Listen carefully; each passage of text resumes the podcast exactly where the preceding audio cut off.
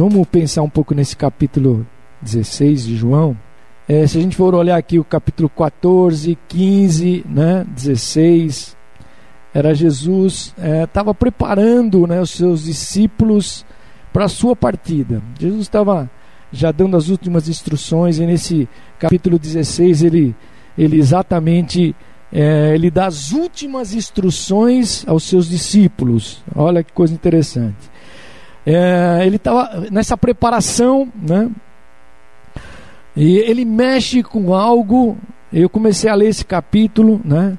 Mas ele mexe com algo que nem sempre nós gostamos é, de tocar neles. E Jesus foi mostrando para aqueles discípulos naquela última hora. É, muitas vezes a gente tem que enfrentar momentos difíceis na nossa vida. Todos nós temos que enfrentar momentos difíceis. E era justamente o que Jesus preparava o coração dos seus discípulos. Quando ele diz: Olha, no mundo vocês vão ter aflições. Ele disse bem claro. Aí eu fiquei pensando, mas quais as aflições que os discípulos precisavam estar preparados? Que aflições eram essas que eles enfrentariam depois que Jesus partisse? Então vamos pensar em algumas coisas. Abre aí, continua aí no capítulo 16, mas aqui no versículo, no versículo 16, é, o, o primeiro o primeiro o desafio, a primeira aflição era é, quando parecia que Jesus estava longe.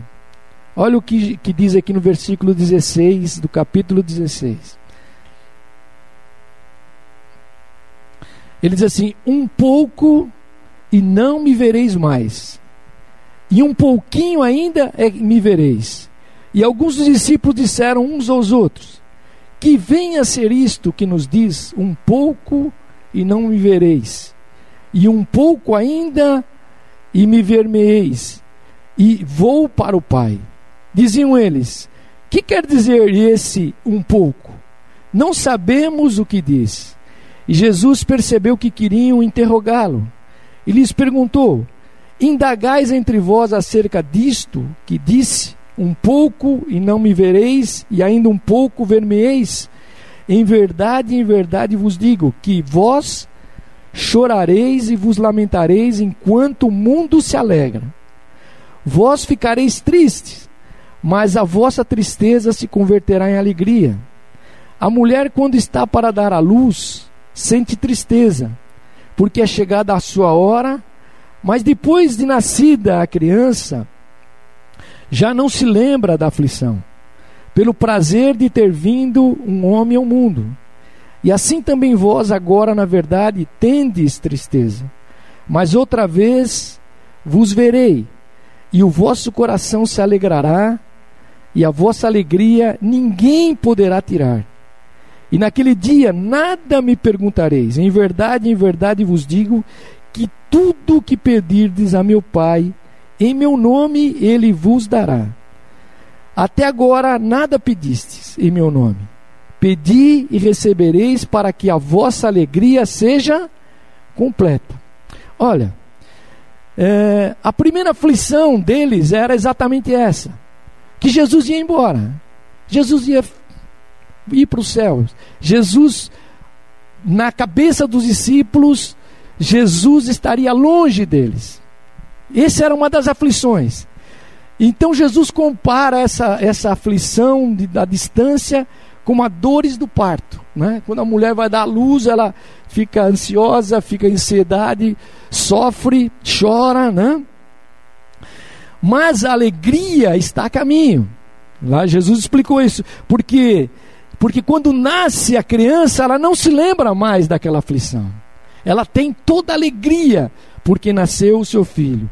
Então, a alegria é, de Jesus, que Jesus estava mostrando para eles, é que Jesus não parou de trabalhar. Jesus iria para os céus, iria morrer, no terceiro dia ressuscitar, mas Jesus continuaria trabalhando ainda e estaria com eles. Jesus queria que eles entendessem, que eles pudessem ter esse bom ânimo que Jesus estava falando. Que teria aflições sim, mas que eles tivessem bom ânimo. E a alegria não, não poderia ser roubada deles. E essa é a condição. Por quê? Porque quando Jesus morreu, e ele ficou três dias, né, naqueles três dias da sua morte, mas diz que os, todos os discípulos ficaram tristes, porque Jesus havia morrido. E parece que para todos eles, tudo tinha terminado ali na cruz do Calvário. Mas quando chegou no domingo pela manhã, Jesus ressuscitou. E eles então puderam é, ver que aquela alegria voltou para eles, para a vida deles. Eles puderam entender e ninguém podia roubar a alegria de que Jesus estaria presente em todas as áreas da nossa vida. Por isso que Jesus, eu leio aquele versículo, né? no mundo tereis aflição, mas eu venci o mundo. E é essa condição, dessa alegria imutável, é que Jesus quer que a gente trabalhe na nossa vida. Jesus quer que, que por causa do que ele fez, por causa daquilo que ele fez, da morte dele, os céus estão abertos hoje. Você está entendendo isso? Por isso que ele diz aí o versículo 23, né? versículo 23, ele diz assim: Olha, é, tudo que pedides ao meu Pai em meu nome, ele vos dará. Então, essa alegria constante, ela tem que, tem que estar sendo renovada diariamente na nossa vida. Você, você nunca pode pensar que Deus está longe, que Jesus Cristo não está ouvindo. Jesus abriu um vivo caminho, Jesus abriu uma fonte poderosa de alegria inesgotável para a nossa vida. É, você pode ir é, com ousadia, então olha que mudança que teve na nossa vida. Os discípulos, até aqueles dias, aqueles momentos, Jesus andava com eles. Eles tinham todo um referencial, eles criam, né? É, que Jesus estava dando respaldo para eles. Mas quando Jesus morre, eles disseram: olha, agora é, os, Jesus está longe, acabou. O nosso cada um, Pedro voltou lá para a pescaria, outros voltaram a fazer outras coisas e eles se esqueceram exatamente que Jesus estava perto. Jesus queria que eles mantivessem a alegria. Então Jesus fez uma mudança. Jesus abriu as portas dos céus. E hoje nós podemos entrar na presença de Deus é, com ousadia. Ele diz: tudo que você pedir ao Pai, Ele vos dará. Então muda toda a relação nossa. Então eu posso entrar com ousadia na presença do Pai, mesmo quando parece que Ele está longe. Quando, porque nós temos essa dificuldade. Ah, mas será que Deus está ouvindo? Será que as coisas estão acontecendo mesmo assim? Então Ele está nos dando a certeza, aleluia. Ele está nos dando a certeza que eu posso entrar com ousadia. Ele diz: Você não tem nada aqui, versículo 24, ele diz aqui: Olha, é, até agora nada pediste em meu nome. Pedis e recebereis para que a vossa alegria seja completa. Olha que, que mudança poderosa que Deus está nos ensinando. Então ele continua agindo a seu favor, ao meu favor, ao teu favor. Ele está mediando a nossa petição. Jesus Cristo está como mediador dessa nova aliança na nossa vida. Então, a primeira aflição que os discípulos tiveram foi exatamente o silêncio de Jesus, que Jesus estaria longe tinha terminado todas as coisas. Bom, mas vamos ver mais coisas aí. Olha o versículo 1 do capítulo 16. Versículo 1 do capítulo 16 assim: Tenho-vos dito estas coisas para que não vos escandalizeis. Expulsar, expulsar-vos-ão das sinagogas, de fato, e vem a hora em que qualquer que vos matar pensará estar oferecendo culto a Deus. Isso os farão porque não conheceram o Pai nem a mim. Mas tenho-vos dito isto a fim de que, quando chegar a hora, vos lembreis de que já vos tinha prevenido. Eu não vos disse isso desde o princípio, porque estava convosco. Agora vou para aquele que me enviou, e nenhum de vós me pergunta para onde vais. Antes, porque vos disse isto, o vosso coração se encheu de tristeza. Todavia, digo-vos a verdade: convém que eu vá, Porque se eu não for, o consolador não virá para vós. Mas se eu for, eu o enviarei. E quando ele vier, ele convencerá o mundo do pecado, da justiça e do juízo. Do pecado, porque não creem em mim. Da justiça, porque vou para o Pai e não me vereis mais. E do juízo, porque já o príncipe deste mundo está julgado. Ainda tenho muito que vos dizer, mas não vos o podeis suportar agora. Mas quando vier o Espírito da verdade, ele vos guiará em toda a verdade. Não falará de si mesmo, mas dirá tudo o que tiver ouvido e vos anunciará o que há de vir. E ele me glorificará, porque há de receber do que é meu e vou-lo-á de anunciar. E tudo que o tudo que o Pai tem é meu. Por isso vos disse que há de receber tudo do que é meu e vou-lo-á de anunciar. Bom, a segunda é, aflição dos discípulos era as perseguições. Né? Jesus estava dizendo para ele que eles sofreriam perseguições, eles seriam perseguidos, é, que eles sofreriam com as pessoas é, que até imaginavam estar servindo a Deus. Né? como eram os fariseus, aqueles que perseguiam os discípulos, mas eles afligiam os, os discípulos de Jesus. Eles tinham é, aqueles que deveriam entender né, a, a fé daqueles discípulos, o Jesus, a comunhão, o zelo que eles tinham.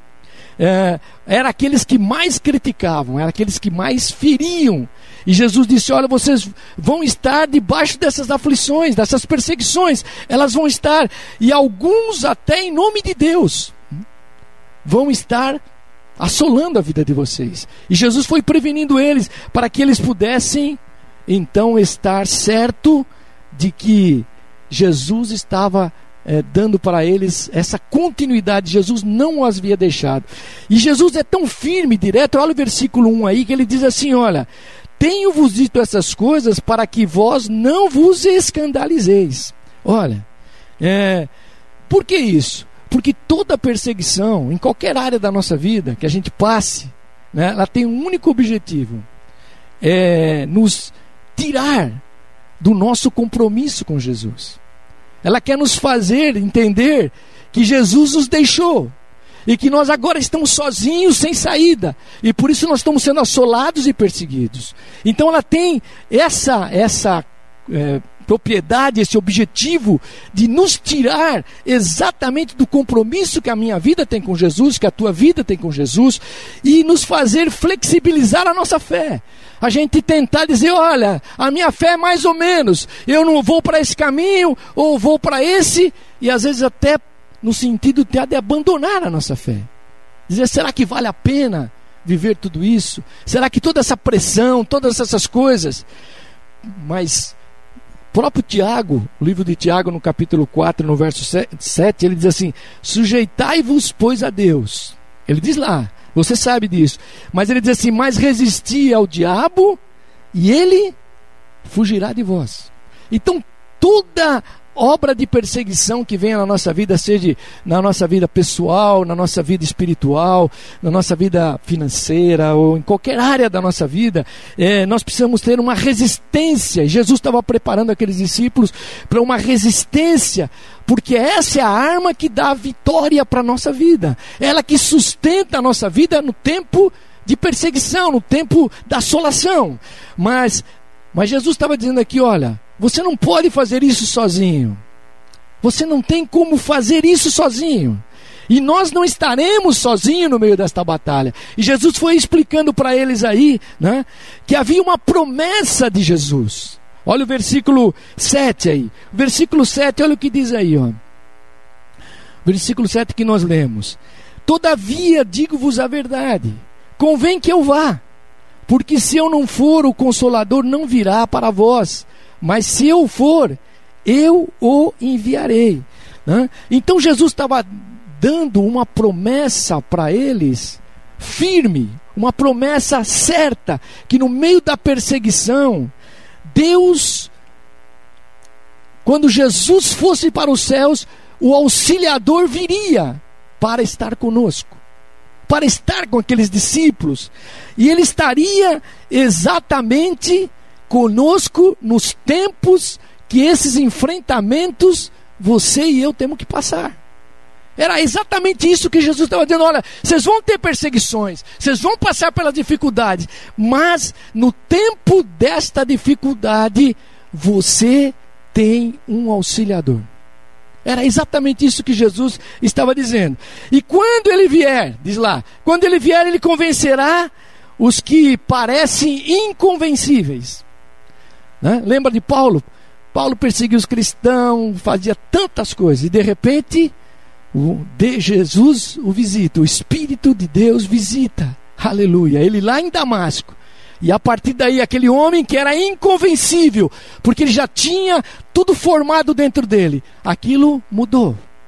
Querido, é isso que Deus quer fazer conosco. Ele diz aqui, ó, e nos convencerá. Quando ele vier, convencerá o mundo do pecado, da justiça e também do juízo. Do juízo. Pecado, do que é certo e o que é errado. Quando o Espírito Santo vier, sobre a tua vida e ele está sobre a tua vida, ele te convence. Ninguém precisa dizer o que é certo, o que é errado. O Espírito Santo convence a tua vida. Mas ele vai mais além, né? ele diz que haverá um julgamento eterno também. Então aqui, a gente tem que pensar aqui do lado positivo do lado negativo. Do lado, do lado negativo é que haverá um julgamento futuro para a nossa vida. Nós seremos julgados também por esse, por esse, por, pelo, pelo, pelo Senhor. Mas também o lado positivo é, é que Satanás já foi condenado e julgado. Então, se Satanás foi julgado e condenado, querido, sabe o que acontece? Nós podemos ser libertos, se quisermos, podemos ser libertos sempre, porque Satanás já está condenado. Então aquele, então Jesus, ele, ele, ele vai tão profundo nisso, né? ele vai trazendo para os discípulos que eles estão no meio de uma perseguição, que eles vão passar pelas dificuldades, pelas lutas, né? eram era as últimas instruções de Jesus, mas Jesus estava dando para eles um escape, Jesus estava mostrando para eles um caminho do que iria acontecer. Olha, e que mais é que Jesus vai revelar? Olha o versículo 13 aí, você está aí com a Bíblia aberta. O versículo 13 ele diz assim: ó. Mas quando ele vier, o Espírito da Verdade, ele vos guiará em toda a verdade. Não falará de si mesmo, mas irá tudo o que tiver ouvido e vos anunciará o que há de vir. E ele me glorificará, porque há de receber do que é meu e vou-lo há de anunciar. E tudo que o Pai tem é meu. Por isso vos disse que há de receber do que é meu, e vou-lo há de anunciar. Olha, aquele que tenta mandar no mundo, né, Satanás, que está por detrás de todas as artimanhas, ele já está condenado. É isso que eu preciso ter a certeza. Ele, Jesus estava mostrando para os discípulos: olha, aquele que tenta manipular todas as coisas já está condenado. Então, querido, nós já temos uma certeza aqui absoluta na nossa vida. O Espírito Santo está sobre a nossa vida. Então, se o Espírito Santo está sobre a nossa vida, nos auxiliando nos momentos de enfrentamentos de todas as coisas, e nós temos uma certeza que Satanás está condenado, então eu e você temos certeza que vamos vencer sempre. Amém? Nós vamos sempre vencer. E mais, ele diz que o Espírito Santo nos ensinará. Olha, o que fazer em meios às batalhas e perseguições. Quando você está no meio de uma batalha, né, você precisa ter um consultor que te oriente. Às vezes você vai ter que tomar decisões e alguém precisa dizer para você: olha, o melhor caminho é esse. E ele está dizendo aqui, ó, na tua vida tem um que te ensinará todas as coisas, que é o auxiliador, que é o Espírito Santo. No meio da tua batalha, Aleluia! Ele vai trazer coisas profundas na tua vida e vai te direcionar para que você não caia. Olha, isso é interessante aqui. Por quê? Ele diz e ele glorificará Jesus. O Espírito Santo glorificará Jesus. E ele vai repartir Lá nós lemos aí o que Jesus tem por direito. Ele diz: Ele vai trazer aquilo que é meu, eu tenho direito a isso, e Ele vai anunciar para vocês, Ele vai trazer para vocês, para que vocês permaneçam fiéis. No meio da batalha, da luta, você seja fiel a Deus e tenha certeza que Ele está no controle de todas as coisas. Então, nós podemos contar então com o poder do Espírito Santo na nossa vida. Em meio às perseguições, cada vez que vem uma perseguição, você sabe que tem um escape na tua vida, tem uma saída na tua vida, que Deus propiciará pela presença do Espírito Santo que está em nós agora. Que Jesus foi e o Espírito Santo veio, e ele vai manifestar esse poder no devido tempo no meio da tua luta, no meio da tua. Por isso que Jesus não está dizendo, vocês não vão ter aflições, vocês vão ter aflições, mas o auxiliador estará sobre a vida de vocês. Você crê nisso nessa noite? Aleluia. Glória a Deus. Vamos ver a terceira coisa aqui, ó. Está no versículo, no ter, versículo 25. Versículo 25, olha o que diz aqui, ó. Dando uma passadinha rápida aqui nesse, nesse capítulo 16. Diz aqui, ó. Disse-vos, disse-vos estas coisas por figuras. Vem a hora em que não vos falarei mais por figuras, mas abertamente vos falarei acerca do Pai. Naquele dia pedireis em meu nome. Não vos digo que eu rogarei por vós ao Pai. Não, o próprio Pai vos ama visto que vós me amastes e crestes que vim de Deus. Vim do Pai e entrei no mundo, e agora deixo o mundo e volto para o Pai. Olha, terceira coisa, que os discípulos, que eles viveriam aflições. Sabe qual era, querido? É não entender todas as coisas espirituais. E isso acontece conosco nem tudo nós entendemos. Nós temos às vezes dificuldades para entender todas as coisas. Por que está acontecendo isso e aquilo? E a gente fica no, com várias interrogações. Então, é, o que Deus estava mostrando para eles é que eles precisavam entender os propósitos de Deus. Jesus estava mostrando para aqueles discípulos nesse final da sua ida para os céus é, que no meio da vida dele, da jornada da vida dele, eles tinham que entender os propósitos de Deus. Quais eram os propósitos de Deus? Para os discípulos, em alguns momentos era notório, né?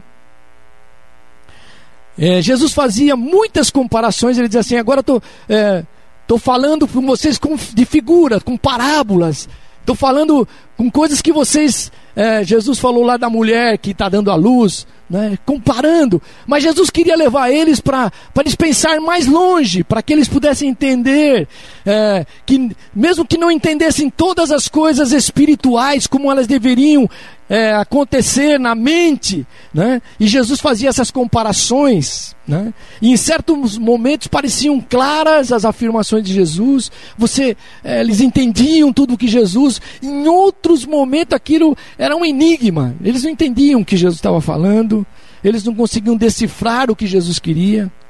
E assim também acontece conosco. Né?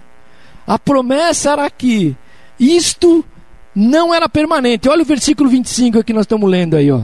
Versículo 25.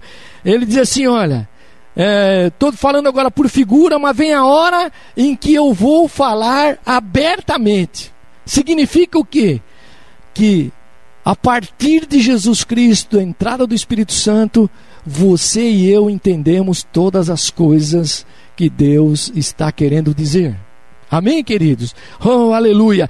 O tempo estava chegando para eles, para aqueles discípulos, mas quando eles eh, fossem cheios do Espírito Santo, eles receberiam clara eh, revelação, discernimento de todas as coisas, ele entenderia o, em todas as coisas de Jesus, tudo que era o propósito de Jesus. E Jesus, eh, ele falaria com eles diretamente, claramente, né? ensinando-nos o que e como fazer. Então essa é a nossa preocupação. O como, é o que fazer e como fazer. Jesus estava dizendo: olha, Vai chegar o tempo em que o Espírito Santo vai estar na vida de vocês, então não haverá mais meninos. Nós seremos maduros suficiente para receber a palavra e saber que Deus está sobre a nossa vida. Quem crê nisso nesta noite? Deus está sobre a tua vida. O Senhor está. É, não é o tempo de igreja, não é o tempo que você está no Evangelho, mas é a tua relação íntima com o Espírito Santo de Deus é que vai começar a te dar discernimento de todas as coisas. Né? Olha, é interessante. E nesses momentos, eles é, não somente receberam, o versículo 26 é interessante aqui, né? É, que ele diz aqui, ó. É, naquele dia pedireis em meu nome, não vos digo que eu rogarei por vós ao Pai. Né? E a Bíblia diz que Jesus está intercedendo por nós junto ao Pai. Mas Jesus estava querendo ler nesse momento que eles não só receberiam é, a intercessão de Jesus, Jesus continuaria intercedendo, porque essa é a palavra dele, e essa, essa é a virtude de Jesus, mas que eles poderiam agora, com o poder do Espírito Santo, querido, experimentar a plenitude do amor do Pai. Jesus queria que eles conhecessem o amor do Pai. Olha o versículo é, de 27 e 28 aí. É interessante isso aqui, ó. É, ele diz aqui: não, o próprio Pai vos ama. Você está entendendo isso? Jesus é Deus. Aleluia. Então, quando, quando nós conhecemos Jesus, Jesus quer nos levar a uma experiência mais profunda, mais alta com o Pai. Eu preciso entender esse amor de Deus. Como é que eu posso entender esse amor de Deus para a minha vida? Às vezes, nós já cantamos aqui, né? Tem um louvor mais ou menos assim, né? Então, como nós podemos entender esse amor de Deus? E Jesus estava querendo levar aqueles discípulos que estavam focados na ida de Jesus, na separação de Jesus, em tudo que ia acontecer mas daqui para frente. E Jesus estava querendo levar eles para que eles entendessem é, o amor do próprio Pai. Ele diz aqui, ó, é, visto que vós me amastes e crestes que vim de Deus. Então significa, querido, aleluia, que a nossa vida não é mais estática. Você não pode mais entrar e parar no raso. Jesus quer que a gente entre é, mais, pra, mais profundo. Jesus quer que a gente vá mais fundo para conhecer essa plenitude desse amor. Para que nós possamos entender. Ele diz assim: Eu vim do Pai e entrei no mundo, agora deixo o mundo e volto para o Pai. Eu volto para o Pai. Você crê nisso nesta, nesta noite? Que Deus quer nos levar mais profundo, que Deus não quer que você fique estático aí, esperando. Deus quer que você experimente a plenitude do amor de Deus, que você sinta é, o amor de Deus no meio das aflições. É isso que Jesus estava dizendo. Olha, vocês é, é, vão passar aflições, mas experimente o amor de Deus no meio da aflição. Pra, olha, gente, para entender, é, Deus amou o mundo de tal maneira. Às vezes a gente fica pensando nesse versículo, mas que amor é esse? Que amor é esse? Então Jesus estava querendo levar os discípulos, ele já não estaria mais fisicamente, mas o Espírito Santo ia levar eles a entender o amor do Pai. Aleluia. Você crê nisso nesta noite? O amor do Pai. É interessante. Então, na medida em que nós andamos nessa plenitude do Espírito Santo, é, podemos às vezes nem entender os porquês de todas as coisas, nem os paraquês de todas as coisas.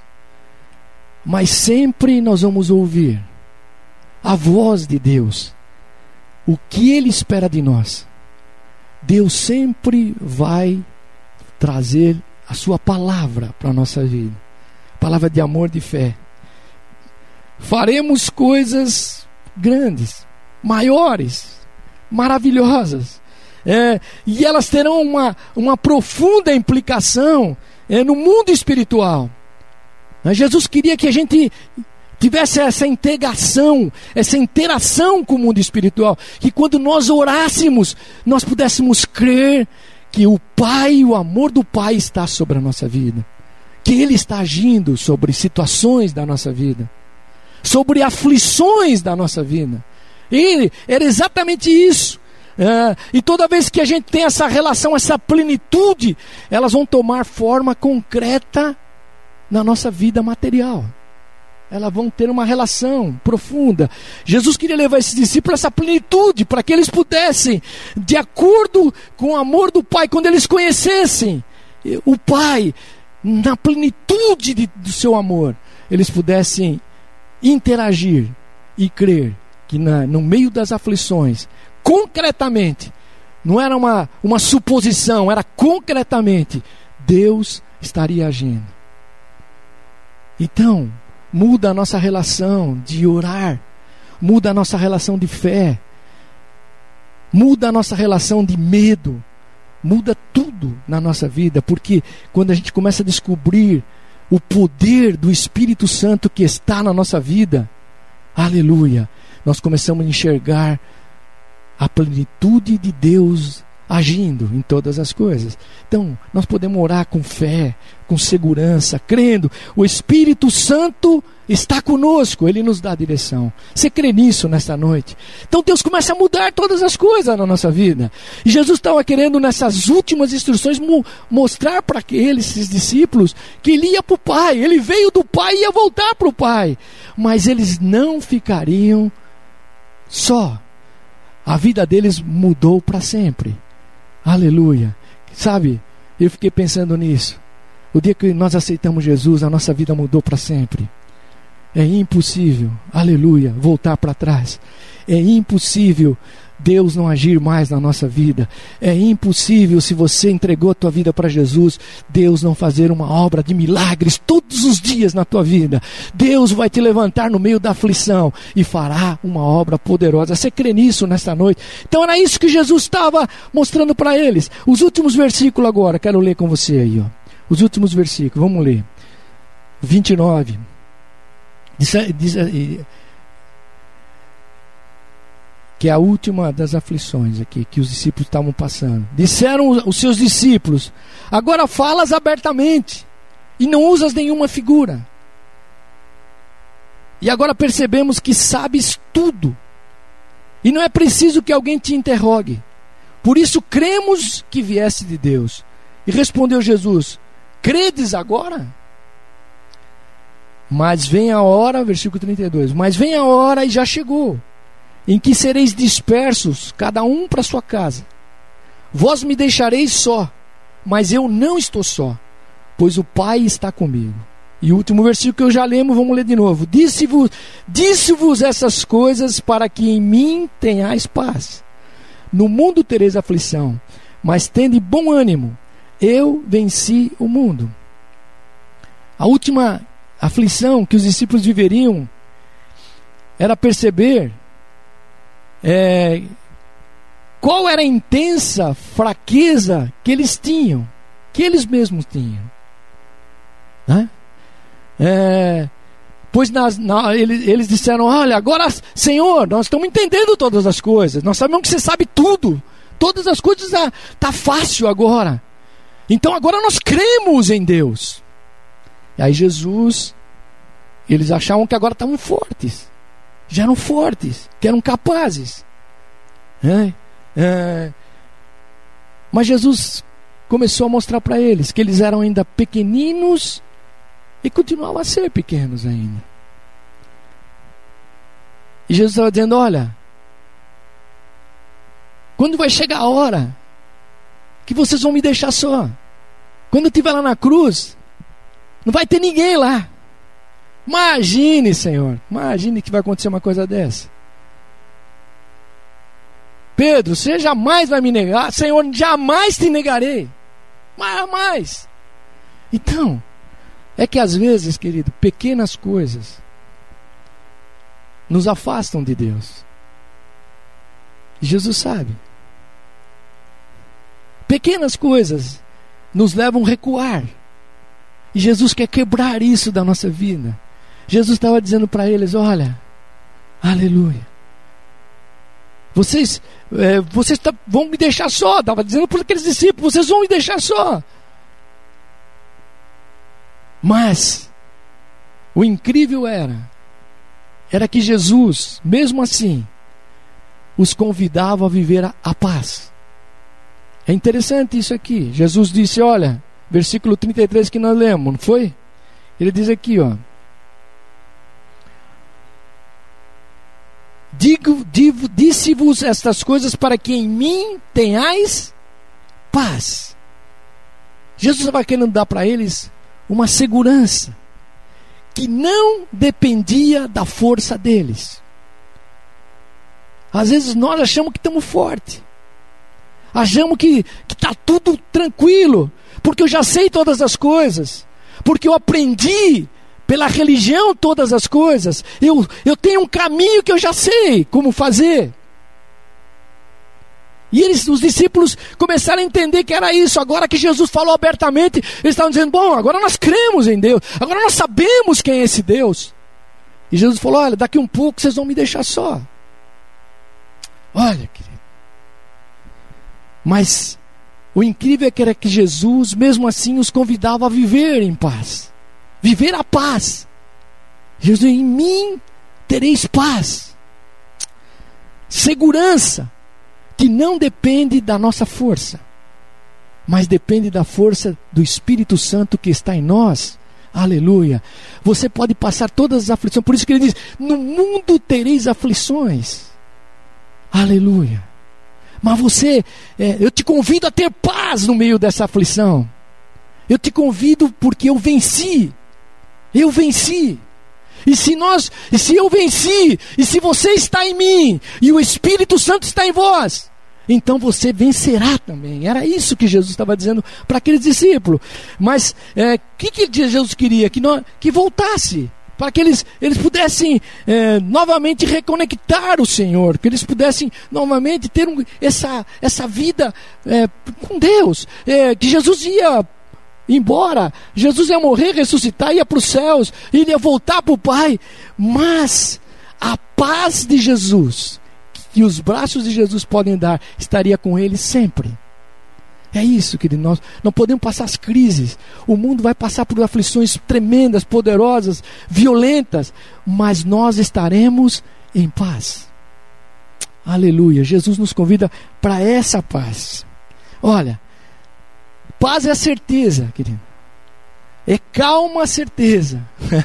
Ter paz é calma certeza de que os desígnios de Deus para mim e para você, como foi para o Senhor Jesus, como foi para Cristo, será perfeitamente realizado.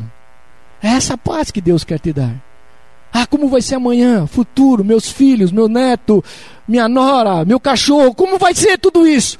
Você tem a certeza, calma certeza, que os desígnios de Deus para a tua vida, para a minha vida, vão ser perfeitamente realizados.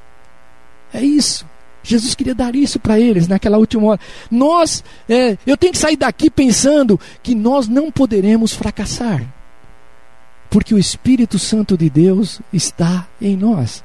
E Jesus disse: Vocês vão, o mundo tereis aflição, mas eu venci o mundo. Onde nós estamos? Em Jesus. Então você não fracassará, mesmo passando por aflições. Você e eu não fracassaremos. Ele vai completar esta obra em nós. Os desígnios de Deus vai nos transformar a imagem de Cristo, querido. Era isso que Jesus estava dizendo para eles. Eu vou transformar vocês a imagem de Cristo. Deus não vai falhar. Olha, e Paulo Paulo falou isso lá em Filipenses, no capítulo 1, no verso 6, ele diz assim: Tendo por certo isso mesmo, que aquele que em vós começou a boa obra, vai aperfeiçoar até o dia de Cristo Jesus. Você crê nisso? Você crê nisso? Então, sabe? Então Deus te convida para a paz. Deus te convida para que o teu coração se acalme para que a gente viva. Lá em Filipenses 4,7 diz: E a paz de Deus, que excede todo entendimento, guardará os vossos corações e mentes em Cristo Jesus. Você crê nisso? Então significa que nós teremos paz. Jesus nos convida para essa paz. O Salmo 29, 11 ele diz assim: O Senhor dá força ao seu povo e o Senhor abençoa o seu povo com paz com paz. É interessante, né? Esse versículo, e termina aqui para a gente estar tá orando a Deus. Ele termina assim: eu digo, eu vos disse essas coisas para que em mim tenhas paz. No mundo tereis aflição, mas tende bom ânimo, porque eu venci o mundo. Deus vai te dar vitória. Aleluia. Talvez nessa noite, cada um de nós que estamos aqui, cada um de nós que estamos aqui, temos aflições. E eu vou estar orando agora. Algumas aflições chegam no nosso coração. A gente não. Cada um de nós temos uma. Às vezes temos orado e parece que há um silêncio de Deus, né? Parece que Deus não está respondendo. Mas vamos pensar aqui nesta noite que Deus continua trabalhando a nosso favor. Aleluia. Dia e noite.